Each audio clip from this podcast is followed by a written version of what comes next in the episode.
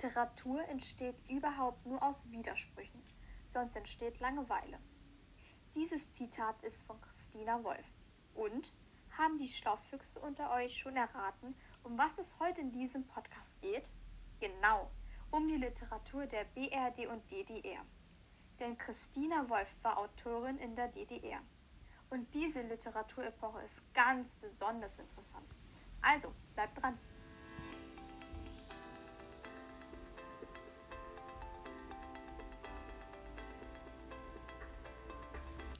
Hey, hey, hey und willkommen bei unserer Podcast-Reihe Durch die Gegend mit Literatur. Heute, wie bereits angekündigt, die Literaturepoche von 1950 bis 1990. Also dann fangen wir mal an. Doch bevor Lizzie und ich über die Literatur der BRD und DDR erzählen, möchte ich einmal den geschichtlichen Hintergrund der zwei Staaten erklären. Nach dem Zweiten Weltkrieg beschlossen die Siegermächte auf der Potsdamer Konferenz im August 1945 die Aufteilung Deutschlands in vier Besatzungszonen. Die sowjetische, die amerikanische, die englische und die französische. Das Ziel der vier Siegersmächte war es, Deutschland zu denazifizieren und zu demokratisieren. Am 7. September 1949 wurde die Bundesrepublik Deutschland, die BRD, gegründet. Am 7. Oktober 1949 wurde die Deutsche Demokratische Republik, die DDR, auf dem Gebiet der sowjetischen Besatzungszone gegründet. Als erstes kommt die Literatur der BRD, die euch Lizzie jetzt erzählen wird. Danke, Vlada. Und damit habe ich das Wort. Die Literaturepoche der BRD lässt sich insgesamt in vier Perioden unterteilen welche sich über einen langen Zeitraum erstrecken, von den 50ern bis in die späten 80er. Die erste Phase ist die sogenannte zeitkritische Literatur der 50er Jahre. Danach folgt die Politisierung der Literatur in den 60ern und als dritte Periode ein Beginn der neuen Subjektivität. Das Ganze war 1970 und 1980. Später kam dann auch noch der Beginn der Postmodern, welchen man als einzelne Periode betrachtet, zu Ende der 80er. Die erste Periode, die zeitkritische Literatur, war vor allem von Kritik an Wohlstandsgesellschaft und der NS-Vergangenheit geprägt. Außerdem wurde sich auch viel mit dem Militarismus beschäftigt. Angst vor Ausbruch des Dritten Weltkriegs war weit verbreitet. Dies spiegelte sich auch viel in der Literatur wider. Die NS-Vergangenheit wurde aufgearbeitet und die Wohlstandsgesellschaft satirisch dargestellt und somit auf allen Ebenen kritisiert. Zum Beispiel bei einem der ersten Romanen von Heinrich Böll und Marin Walsers. Außerdem war auch das Format der Kurzgeschichten und Lyrik sehr beliebt zu diesem Zeitpunkt. Die 60er Jahre waren geprägt von vielen innenpolitischen Krisen, dem Kalten Krieg, wirtschaftlichen Stagnationen und Studentenrevolten aufgrund des Korea- und Vietnamkriegs. All dies war in, führte in den 60er Jahren zu der Literaturperiode der Politisierung der Literatur.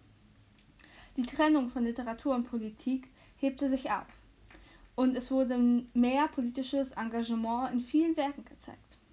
Außerdem wurden auch autobiografisch in Dokumenten wie Montagen von Zeitungsartikeln, Interviews und Protokollen viel Wert darauf gelegt, die alte Vergangenheit und die politischen Krisen aufzuarbeiten.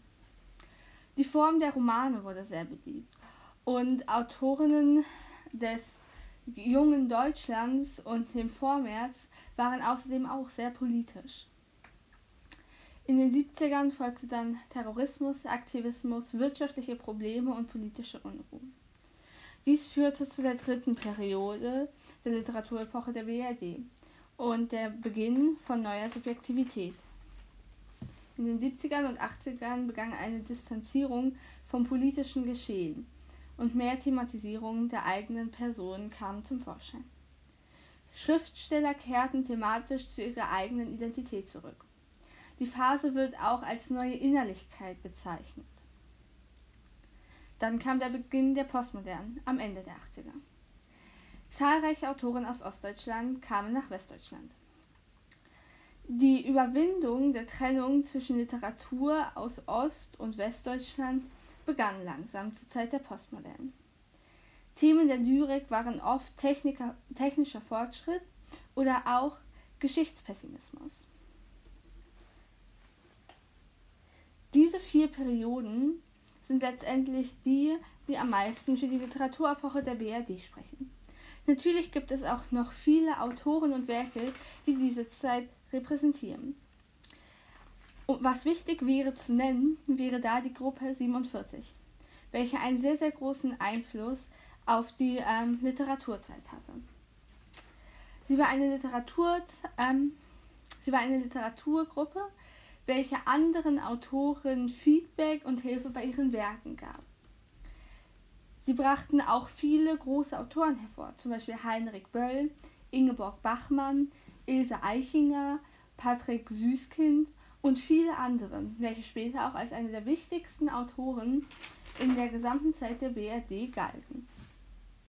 Einige der wichtigsten und auch repräsentativsten Werke dieser Zeit stammen von diesen Autoren. So auch zum Beispiel Ansichten eines Clowns, ein Roman aus den 60ern von Heinrich Böll, Das Fenstertheater, eine Kurzgeschichte aus den 50ern von Ilse Achinger, von Patrick Süd Das Parfüm aus den 80ern und 90ern, das war bereits Beginn der Postmoderne, als auch Alle Tage, ein Antikriegsgedicht aus den 50ern von Ingeborg Bachmann. Um hier nur die wichtigsten Werke aus der Gruppe 47 zu nennen. Jedoch gab es auch viele Autoren, die diese Zeit der BRD aufarbeiten und in welchen Werken man sehr viel über diese Zeit lernen kann. So zum Beispiel auch von Angelika Mechtel. Ich werde euch nun ein bisschen mehr dazu erzählen. Angelika Mechtel war eine recht junge Autorin aus der BRD. Sie schrieb Jugend- wie auch Erwachsenenromane in allen vier Periodenzeiten. So zum Beispiel in den 50ern Wir sind arm, wir sind reich, wo es dabei darum ging, wie in den Trümmern nicht versucht wurde, die Nazi-Vergangenheit von Seiten der BRD aus aufzuarbeiten und sie alles selber machen mussten. Sie bezieht sich dabei auch auf einen existierenden Charakter. Generell sind all ihre Bücher sehr nah am Leben geschrieben. Des Weiteren schrieb sie in den 70ern auch noch den Roman Friss Vogel und in den 70ern und 80ern berichtete sie über die Studentenrevolten mit dem Roman Kaputte Spiele. Wenn man eins ihrer Bücher liest, kann man sich sehr gut in die Zeit hineinversetzen und wie es damals sein musste, in der BRD zu leben. So viel erstmal dazu. Dann kommen wir nun auch schon zur Literatur in der DDR, wovon euch Vlada ein bisschen mehr erzählen wird. Mit dem Krieg und mit der vom Faschismus geprägten Vergangenheit auseinander. Ein wichtiger Schritt der Entnazifizierung war die Aufarbeitung von Kriegsverbrechen. Ehemalige Nationalsozialisten wurden aus der Justiz und Verwaltung entfernt. Die DDR sah im Sozialismus und dem Aufbau einer sozialistischen Gesellschaft die Lösung. Nach 1945 entschieden sich daher viele Autoren für ein Leben in der DDR. Viele Autoren kehrten aus dem Exil zurück und wollten mit ihrer literarischen Arbeit dazu beitragen, eine bessere, vom Faschismus befreite Gesellschaft aufzubauen. Der Literaturbetrieb der DDR war vom Staat gesteuert.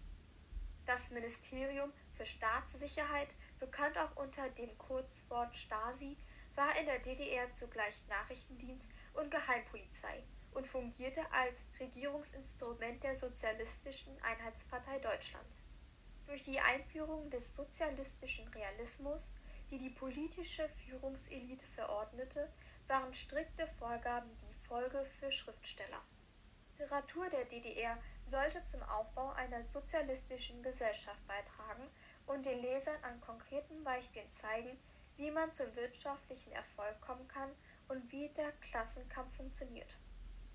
Der Begriff Klassenkampf bezeichnet ökonomische, politische und ideologische Kämpfe zwischen gesellschaftlichen Klassen. Die Schriftsteller in der DDR hatten von Anfang an einen gesellschaftlichen Auftrag und sollen quasi als Volkserzieher tätig werden.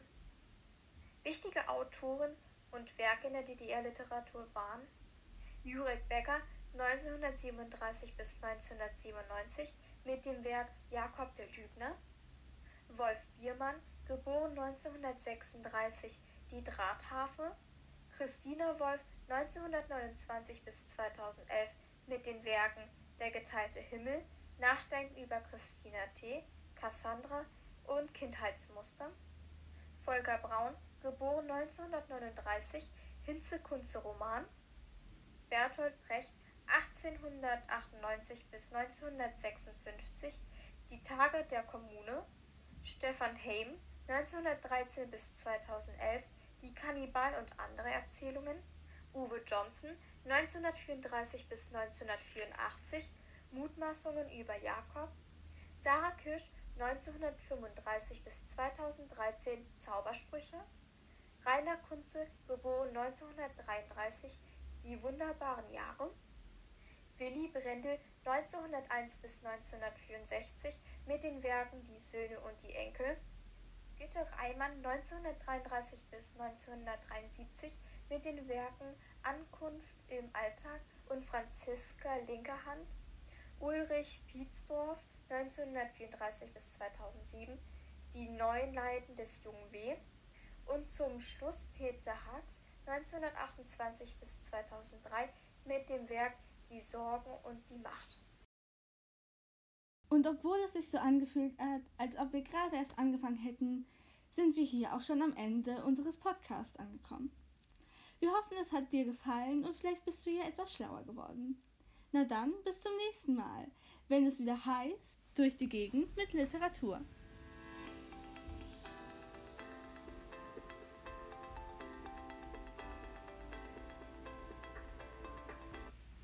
Dieser Podcast wurde Ihnen präsentiert von der AEO.